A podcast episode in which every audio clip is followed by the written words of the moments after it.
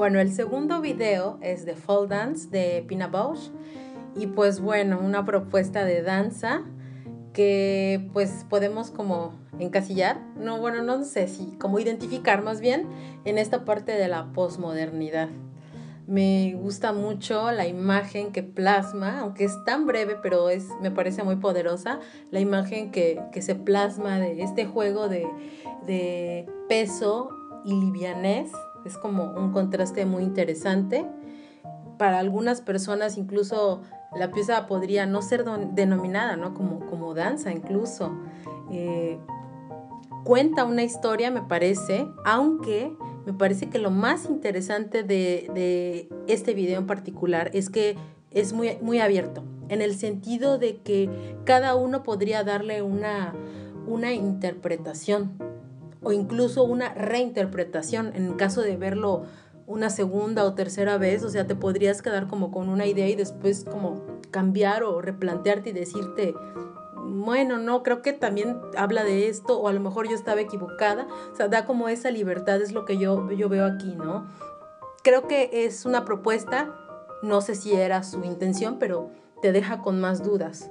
¿Por qué está grabado en el exterior y no adentro?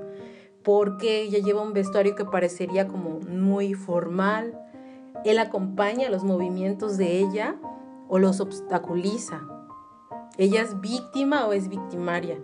O sea, tiene muchas narrativas posibles. Entonces me parece que los movimientos son poderosos, realmente son como atacados, poderosos me parece, y su virtud más importante es esta que yo rescato, que da como, como una libertad a interpretar y reinterpretar.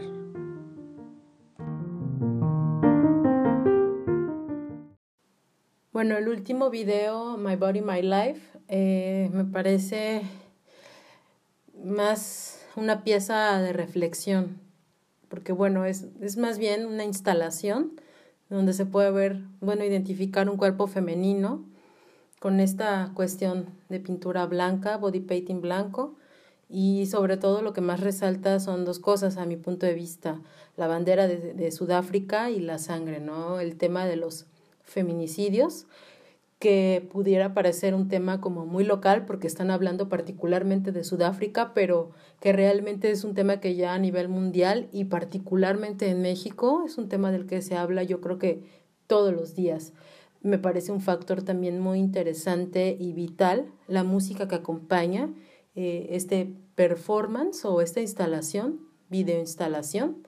Este, me parece que te envuelve en una atmósfera totalmente femenina. Estas voces, este coro femenino que, que solo va como jugando con, con sonidos, con sonidos guturales.